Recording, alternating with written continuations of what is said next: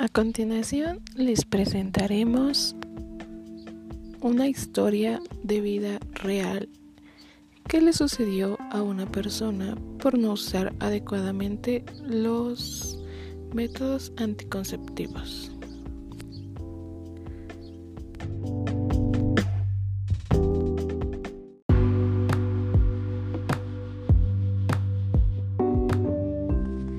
A continuación les contaremos una historia llamada Madre, Adolescente y Soltera. Hace unos años, cuando solo tenía 15 años, Noelia se quedó embarazada y nueve meses después dio a luz a su primer hijo. Al principio, se planteó abortar, pero al final junto con su novio decidieron seguir adelante. Durante los primeros meses, Noelia vivió en casa de los padres de Iván, el padre de la criatura. Pero la relación no funcionó y volvió a la de su madre.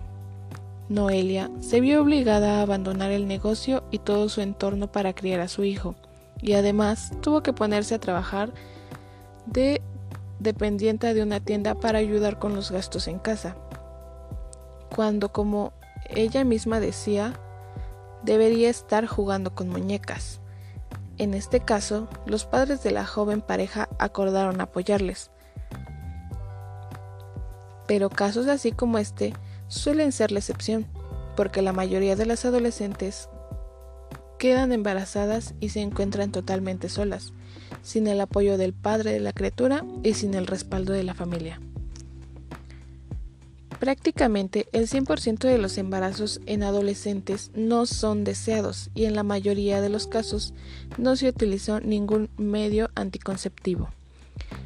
El estudio de la fecundidad del 99 presentados por el, por el Instituto Nacional de Estadística confirma que el 80% de los jóvenes de 15 a 19 años no han utilizado jamás métodos anticonceptivos y que el 49% de las mujeres que sí lo usan no han acudido nunca a un centro médico para asesorarse.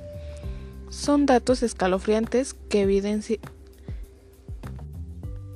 evidencian la falta de información y de formación sexual que reciben las jóvenes en nuestro país. Casos como este se dan normalmente día con día y en gran cantidad dentro de nuestro país, por lo tanto hay que asegurarnos de asistir continuamente a la revisión médica o con nuestro ginecólogo, para que no lleguemos a un embarazo no planeado.